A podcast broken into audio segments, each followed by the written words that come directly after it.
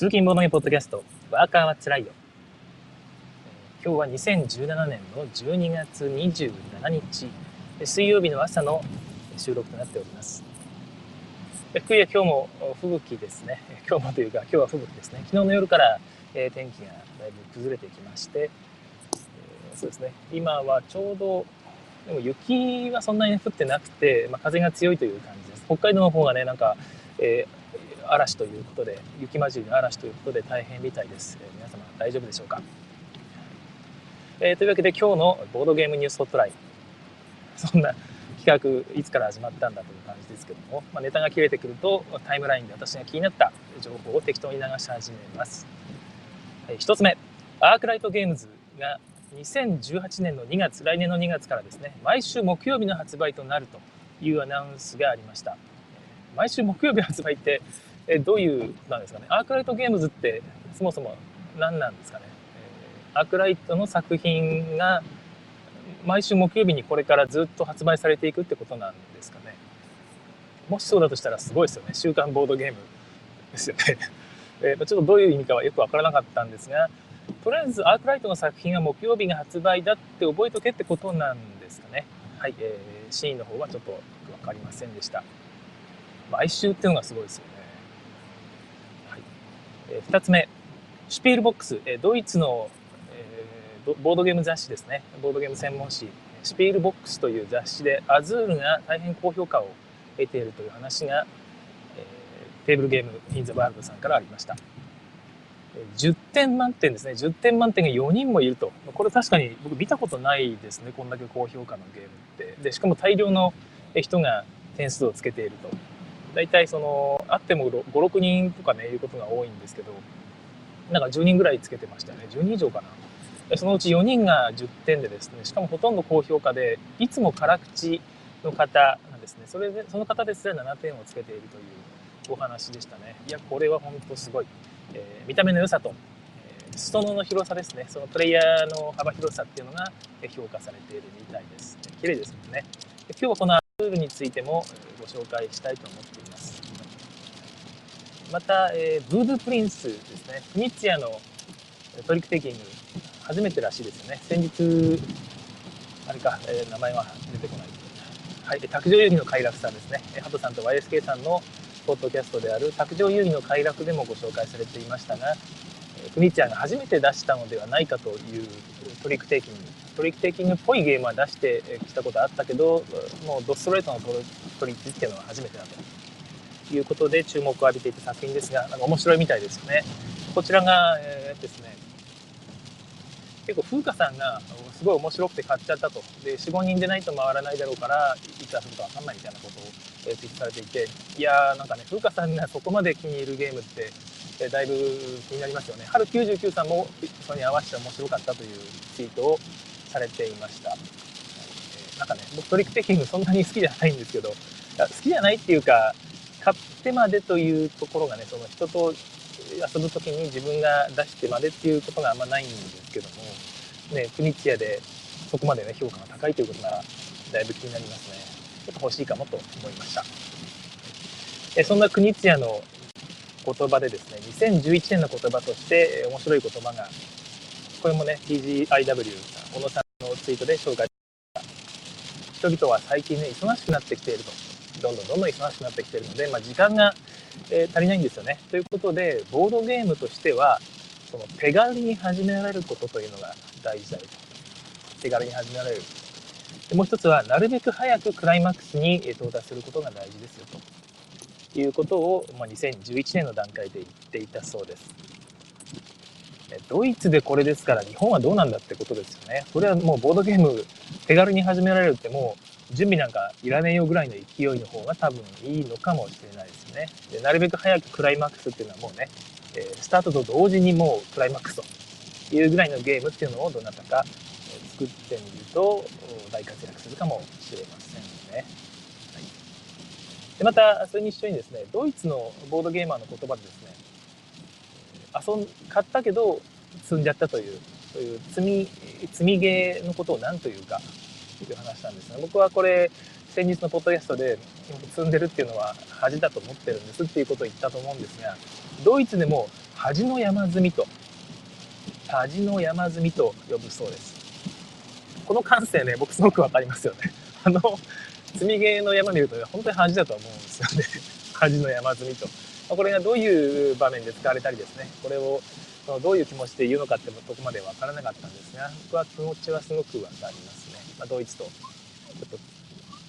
つながったなと思う瞬間でした。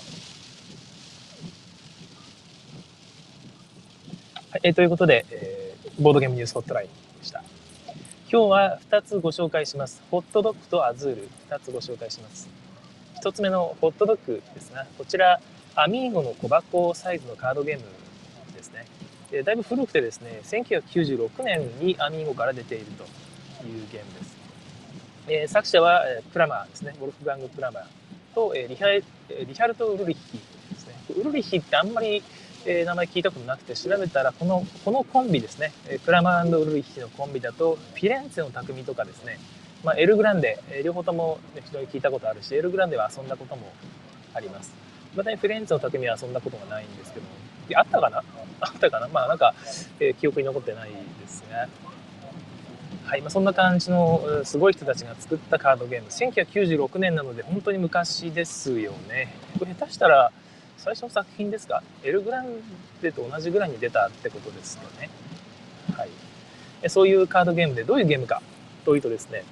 バッティングゲームです。なんかね、えー、同人ゲームに日本のそのゲームマーケットとかに、ね、出てきそうな感じのゲームなんですけども。バッティングゲームで、え、しかもなんかちょっと見たことあるようなメカニクスってもちろんその古いゲームですからこの人たちが真似したんじゃなくて、まあ、これが最初だってことなんだと思います。がちょっと見たことあるようなメカニクスが搭載されています。どういうゲームかと言いますと自分たちはこうホットドッグ屋さんになるんですね。でテーブルが3つあると。でそこに579っていう数字が書いてあります、まあ、T5T7T9 テーブル5番テーブル7番テーブル9番ですねっていうところが真ん中にゲームボードの中央に3つテーブルが並んでいますまあ、カードですけども。で手元にはですね、えー、ホットドッグのカードがいっぱいあるんですね。で、1のホットドッグが何枚か、2のホットドッグが何枚か、で、3のホットドッグ何枚か、4のホットドッグ1枚、5のホットドッグ1枚という感じの手札、それとテーブル5、テーブル T5、T7、T9 って書かれた札3枚ですね、それぞれ1枚ずつを持っています。で全員裏向きで、どのテーブルに何個のホットドッグを届けるかっていうのを選んでですね、テーブル番号の T5、T6、T7、T9 ですね。このカードは1枚だけ選ぶと。で、あとホットドッグは何枚でも選んでいいです。を裏向きで伏せて全員出してせーのでオープンすると。で、ここからが、えー、ホットドッグを届ける勝負ということですね。えー、T5 のところは5個のホットドッグを求めています。えー、T7 は7個のホットドッグ、T9 は9個のホットドッグを求めているという状況ですね。はいで T5 から順番に解決していくんですがまず T5 に届けようとした人という感じで確認しますはい T5 のカード出してきた人あなたとあなたですねとその中でホットドッグの合計を出してください自分は全部で合計3のホットドッグを出してました、えー、自分は合計2でしたとなるとですねまず2の人少ないホットドッグから配達されていきます、はい、で3のホットドッグ出した人もその後届けられます。なぜなら合計5だからですね。でもしここで2人目の人が3じゃなくて4のホットドッグを出していたら、ね、たくさんホットドッグ届けたいとねちょっと欲張ったんでしょうね。4のホットドッグを出していたとしたら、えー、キャパオーバーということで1つも届けられません。3だったらね全部届けられたのに4ならば届けられないという状況で2のホットドッグだけがそのテーブルに出すことができます。最初のプレイヤーだけですね。4を出していた人は引っ込めるという形になります、はい、もし3を出していたら3も出してその後すぐにテーブルがきれいになります。出しそこに出してたプレイヤーですね。ホットドッグのカードを出していたプレイヤーは全部それを1枚あ1ホットドッグ1金のカードに1ドルのカードに交換します。売れたということですね、手札からそのホットドッグがなくなっていくと。先にホットドッグ全部売り切った人が出たらそこでゲーム終了です、はいえー、一番たくさんお金を持ってた人の勝ちというゲームなんですけども。そんな感じでじゃあ次は T7、T9 っていう風に順番に解決していくんですよね。はい、でここまでのメカニクスを聞いてなんか、えー、そんなゲーム見たことあるなと、えー、カモッツァっていうゲームが同人ゲームでありましたよね。まあ、あんな感じのゲームだと思ってほしいしあと団子ダンジョンとかねああいうやつもちょっと似たようなところありますね。まあ、そのバッティングゲームと、えー、まあ、キャパシティをみんなでこう奪い合うというゲームっていうのは非常に相性がいいということで、まあ、必ず盛り上がる感じですけども、ホットドッグ、これがね、一つひねってあるところがあるんですね。まあ、今言ったやつだと、まあ、割と普通にあるんですけど、まあ、一つは、その出せるホットドッグのカードがですね、1から5と、で全員同じ構成のカードを持っていると。で、4とか5っていうのはなかなか出しづらいんだけど、1枚ずつしかないよと。で1とか2のカードはたくさんあるよというところがですね、何枚でも出していいってところが、まず面白いですよね。1枚だけ出すっていう、そういう制限じゃなくて、本当に何枚でも出していいっていうところが、昔ながらという感覚もあるんですがなんかねその戦略に幅があるし割と展開が大きく変化するという感じがあるんですね。でよくあるのがその手札あいつはもう5を使ったからないはずとかね、えー、7のカード出したからもうないはずっていうその手札固定で1枚ずつ出していくタイプのバッティングゲームだとあの人はもうこのカードは使ったからで、ね、この数字じゃないはずという読みがあるわけじゃないですか。でもこのホットドッグに関してはそれがないので、えー、本当に欲の勝負なんですよねあの人はあそこのテーブル5番ね全部空いてる空っぽだからここにね誰も置かないと踏んで1人だけ5のカードを出す気だぞとかね。5個分のホットドッグを届ける気だぞとかね。9のテーブルはたくさん届けられるからここにあの人は5を出すはずってことは自分4を出せばいけるはずね。でもひょっとして 3, 3ぐらい届ける人がいるかもしれない。じゃあ自分2出しとこうみたいな。だんだんだんだん減っていくんですけども、えー、そんな感じの読みが常に、えー、あると。別にカード制限にあんまりよらないところが面白い。で後に行けば行くほどクリアに近づけば近づくほど手札の選択肢が狭まっていってちょっとブレーキがかかるというところもうまくなってますよね。手札回収とかいうそういうこともないので使ったカードがね、えー、使えないから後で回収ってメカニクス持ってるカードカードゲームありますけどこれはそういうこともなくえ単純に手札を使い切ったら終わりというところがまた、え普通の他のねありがちなバッティングゲームとはちょっと違う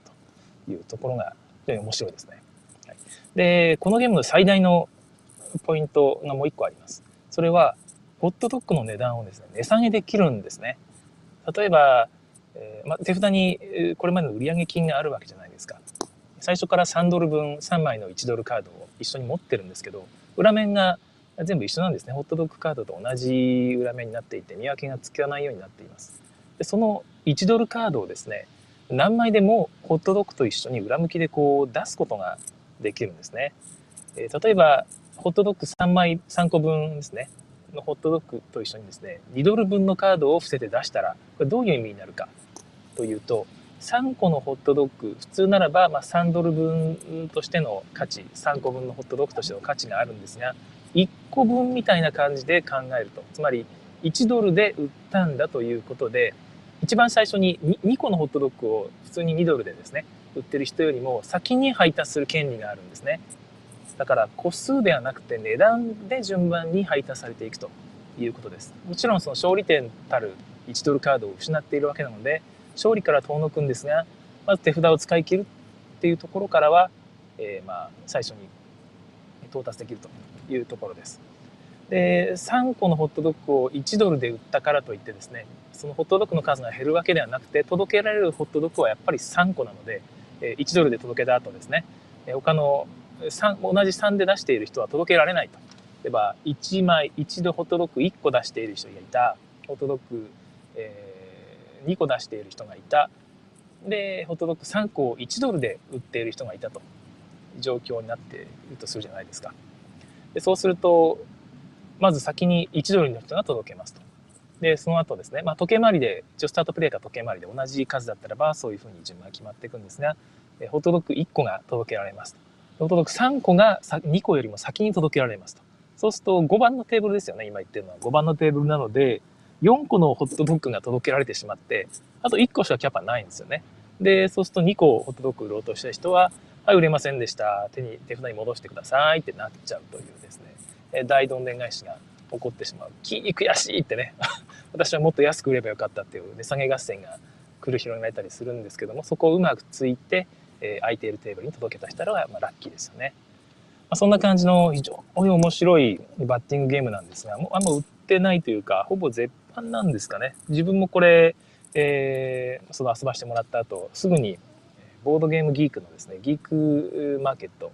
っていうのがあるんですよそこは普通に人と人同士が売買する場なんですがそちらで見たらなんと8ユーロで売ってたのが中古ですけど8ユーロじゃなかった5ユーロかな。でなんか、まあ、それぐらいの値段で売っててですね。あ8ユーロか。で送料が4ユーロ合計12ユーロってことであ全然安いわと思いましてペイパルで払えるんですけどもペイパルで払って、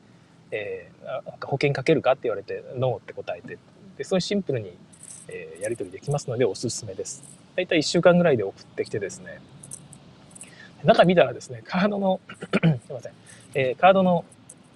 なんか中に一緒に入ってる宣伝用のカードあるじゃないですか。カード1枚に他のゲームの宣伝が印刷されてるみたいなことあるじゃないですか。あれを使ってカードを折り曲げてカードの仕切り作ってあったんですよ。で僕すごいことするなと思ってまあさすがドイツの中古市場だなっていう感じがしました。でもなんかね逆にそれ確かにこれがあるとカードずれないからいいなって思ったりもしましたね。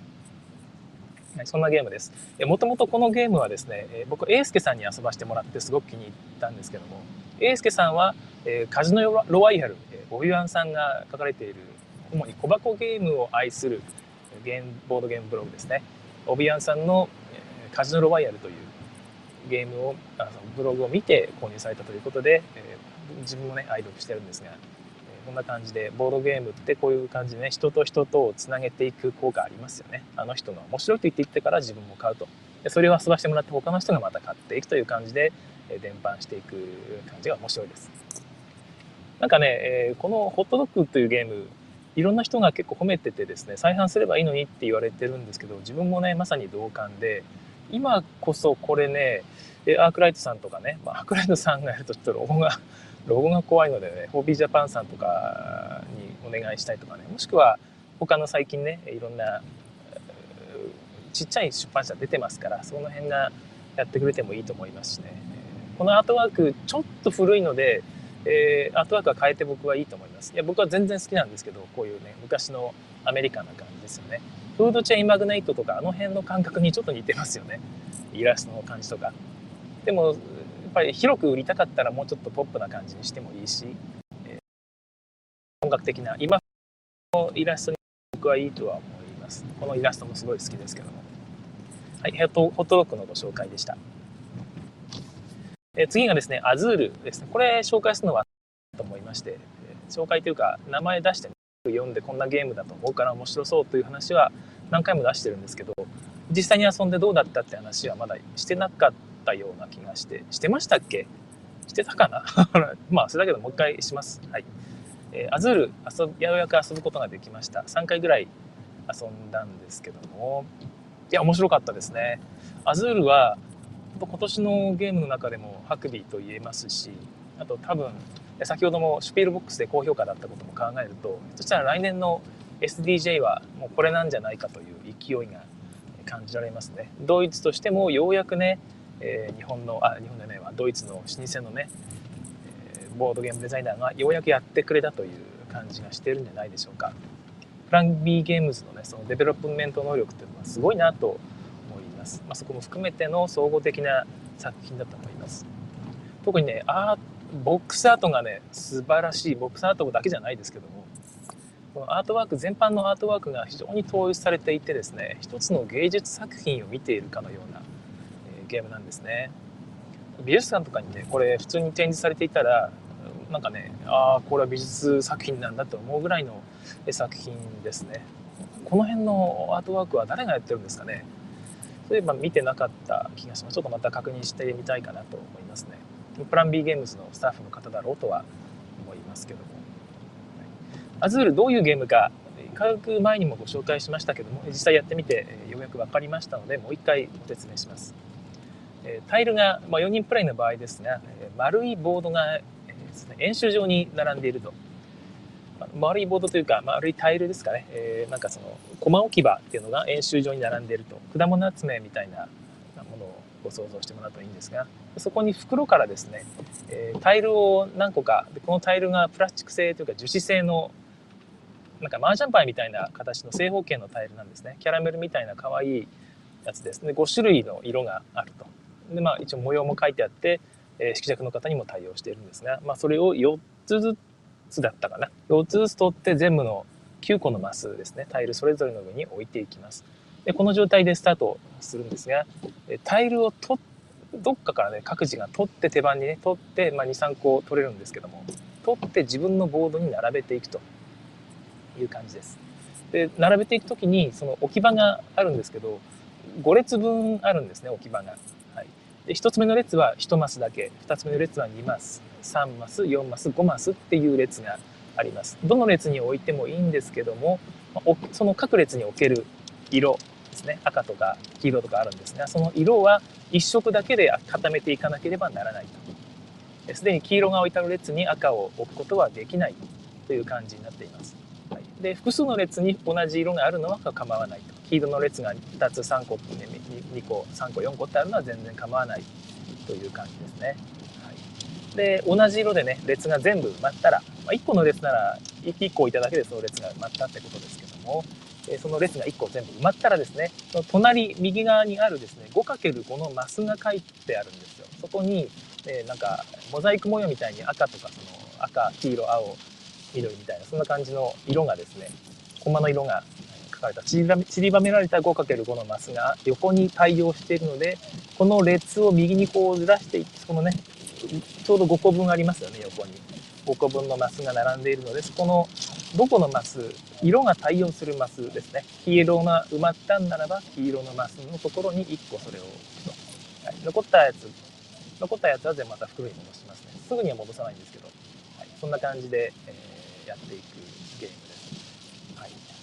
でその 5×5 のマスのうちね横1列が全部埋まったらゲームが終了トリガーが光りますその感じで、えー、5×5 のマスの並び順によってはですねまた縦1列ボーナスとかいうのがあったりしますね。で同じ色5個 5×5 なので同じ色が5個ずつあるんですが同じ色全部埋めたら、え何点とかね10点だったかなそんな感じのボーナスもあるので各自が、決して、え最後のね終了フラグ切った人が勝つわけではなくて意外とその並び順によっては負けたり勝ったりすることもあります。あとゲーム中にも得点ができるので取り方もねまた重要なんですよね。この辺のルールを一個一個説明していくとねちょっと長くなっちゃうので、え割愛します。はいで取り方が面白くてですねえ 9, か9個のマスが円形に並んでるって言いましたけどもそこから1つのマスを選んでえそこに置いてある同じ色のタイル全部を取れると取れるというか取らなきゃいけないです黄色のタイルったらば置いてある黄色全部取らなきゃいけないんですね。で取った後残そこのタイル上に残っている他の色のコマ全部を中央の円形に並んでいるので円形の中央の場にざっとねえ、流します。流すというか移動させます、はい、そうすると中央の方にタイルがまた溜まっていくわけなんですがそうするとその中央のところのやつもタイルの置き場と考えてそこから取ることもできるようになるということです。えみんなが青のタイルをね中外周の青か外周の円形のあれか円形の場から取っていくと、えー、それ以外の色がね中央にどんどん集まっていくのであじゃあ中央からこの赤5枚集まってるから5枚取るわみたいなねそんな感じになっていくわけですよね。はい、でこれがまあアブストラクトになっていてあの人があれを狙っているなら自分はこれを取れるはずみたいな読みが生まれてくると。であの人はもう終盤になるとですね駒が減ってくるので補充っていうのは全部なくならない限りやんないんですよ全部なくなったらラウンドが終了して次の補充点得点計算して次のラウンドっていくのでそれまでの間は本当にかなり読み合いのアブストラクトがマイラウンドを繰り広げられるわけですよね。そうするとあの人は取るとこれを取ってああなってこうなってっていうのがね終盤になるとね本当にガチの読み合いになってきてですね、えー、まあ人がはめられていくという瞬間とかもあります。例えばあの人はもう黄色取れないって状況にやっぱりなることがあるんですね。さっきの5列あるって言ってましたけどどこにも赤が置けないと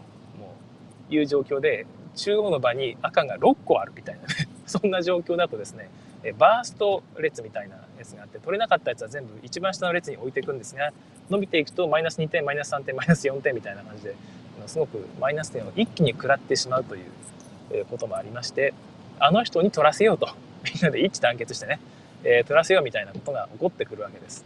で分かった分かった。じゃああれ取ろうみんなあいつに取らせようぜってやってるとですね。まあ一人が裏切ると。いやちょっとねみんなごめんって言いながら。みんなの気持ちよくわかるんだけど俺はこっちが欲しいからって言ってね。全然違う行動しやがって。そうするとその赤の5個を取らざるを得なくなってしまう人が1人ずれると。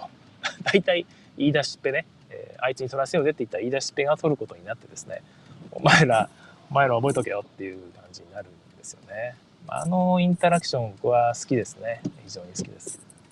ガチになりすぎるっていうこともちょっとあるかなと思ったんですが意外とそうならないのはその選択肢が多すぎる段階では読み切れないっていうのも一つありますしで、まあ、ガチになるような終盤になってくるともう選択肢そんなに少ないので、まあ、ある程度誰でも読めるというか読もうと思えば読めるというぐらいの、ガチさっていうところがちょうどいいのかなと思います。アズールは本当面白いと思いますね。もうちょっと心持ち簡単だったらいいのになと思わなくもないんです。まあ、あの辺が限界ですかね。はい。えー、私これゲーム、プラン B ゲームズの直販で買ったんですけども、なんかね、45日以内に発送みたいなことが書いてあってですね、45日ってすごいなと思って、えー、まあ、仕方ないかとね、日本でね、流通全然決まってないし、まあ、買うわと思って送料ちょっと高かったんですけど、えーまあ、仕方ないと思って注文して、えー待っていたんですがなんと1週間ぐらいかかからないかぐらいで届いてですね あれって45日って何だったんだと思ってよく見直したらですね45日だったですね。4から5日以内に発送でした、はい、届くのは一瞬でございました、ね、駿河屋より近いかもしれない、そういうもので手に入れたんですがあとですねそこの直送の通販で買うと、えージョーカータイルっていうのが、まあおまけでついては来ないんですけど、8ユーロ、8, 8ドルか、8ドルで買うことができます。えジョーカータイルって何かっていうところなんですが、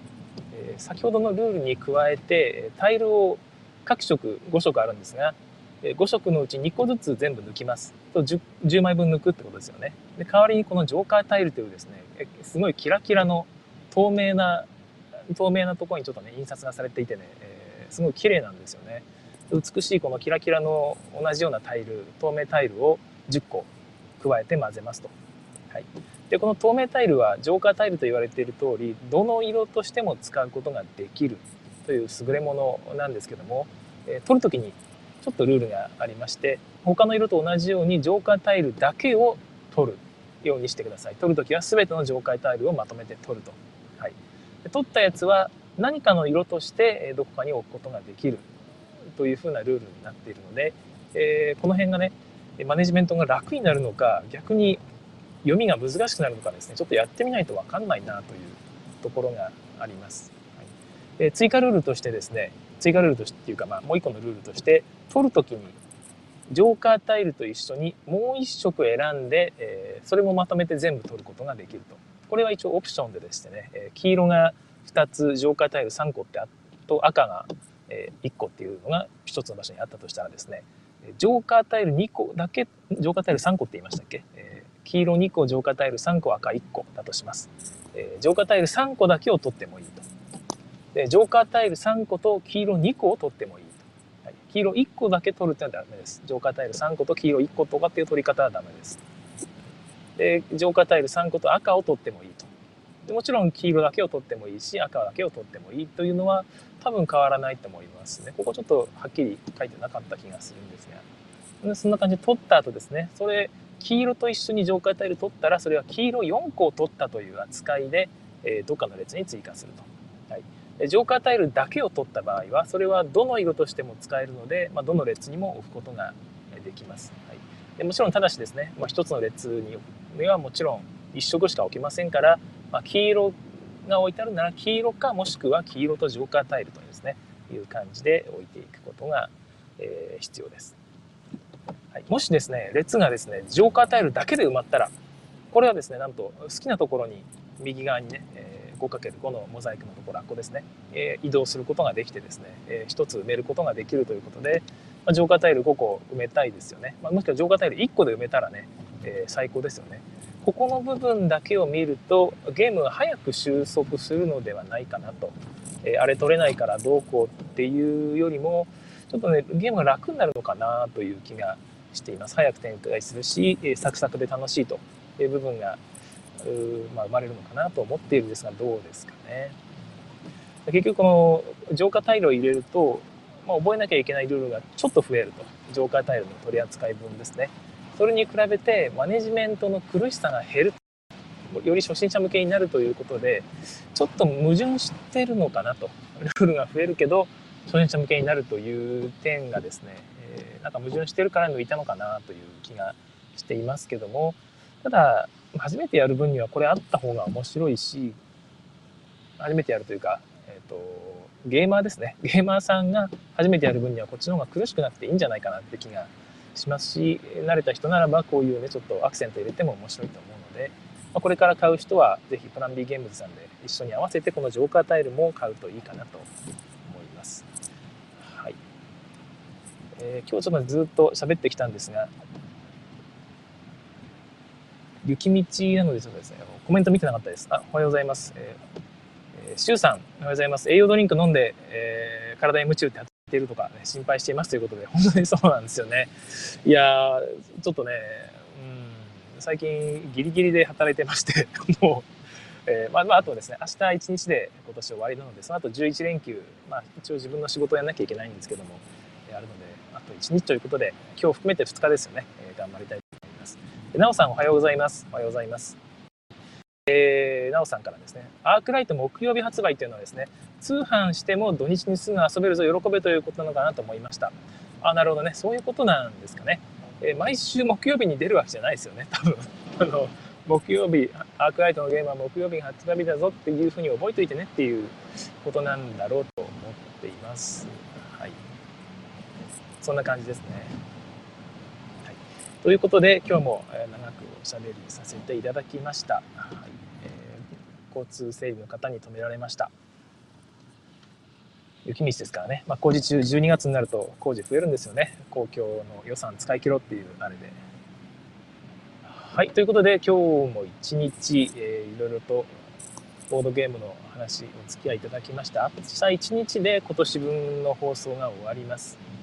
えー、ですね。で明日はなんかねその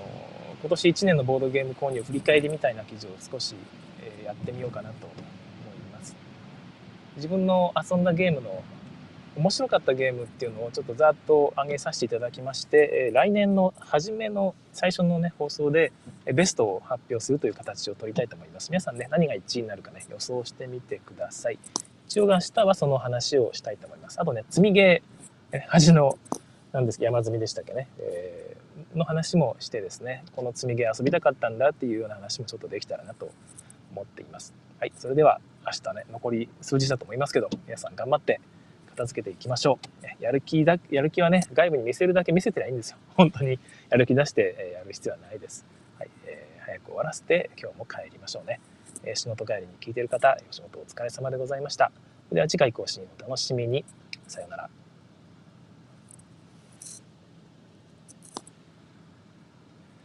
はい、えー、ここからは、えー、追加のおまけタイムとなります。はい、今オンラインで聞いてる方ですねライブで聞いてる方はこれが、え今僕が終了ってやってしまうとその3分遅れぐらいで聞いてるものがなんか終わってしまうと一緒にということがありまして3分間ぐらい適当なおしゃべりをしようということになっているんですけどもなんかねなんかサーバーが改善されたのか実は遅れがなくなったという話も聞いてたりもするんですけども私のこの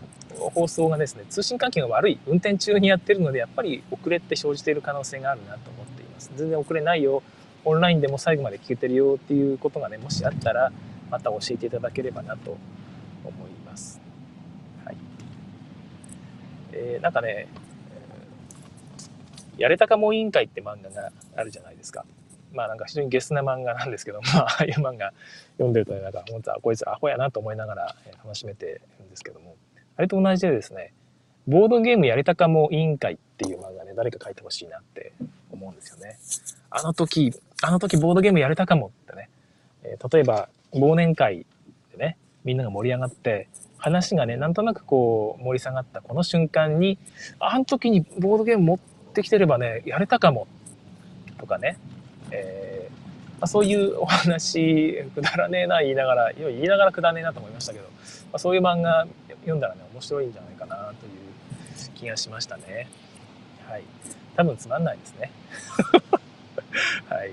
まあボードゲームやりたかも委員会誰か、えー、書いてやってもいいよという人がいたら是非書いてやってください、はい、明日紹介するえーボードゲームのこれはやれたかも委員会っていうのはやれなかった委員会ですけども積みゲーのタイトルだけ最後に挙げて終わりたいと思います。イスタンブール拡張、書簡と勝因、イスタンブール拡張。なんだっけ？コーヒーにお恵みを、はい、フォトパーティー、炭鉱参加。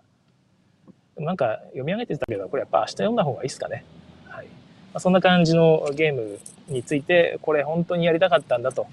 なんでやれてないんだろうっていうことをなんかねタラタラに語っていきたいなと思っています。それ以外のゲームですね、えー面白かったやつですね。1番を決めるためのノミネート作品の紹介については一応その3回以上遊んだというタイトルから選びたいと思います。私のホームページですね、えー酒とボードゲームと部屋と私と酒と涙と男と女という、タイトルですね。よく今自分言えたなと思いましたけど、こちらの方のトップページに全部書いてあって星マークが黄色い星マークがついてるやつが3回以上遊んだやつです。その中から、えー選びたいというかそれを一応上げていこうかなと思っています。はい、えーとそんな感じで、えー今日もお聴きくださいましてありがとうございました、えーさようなら。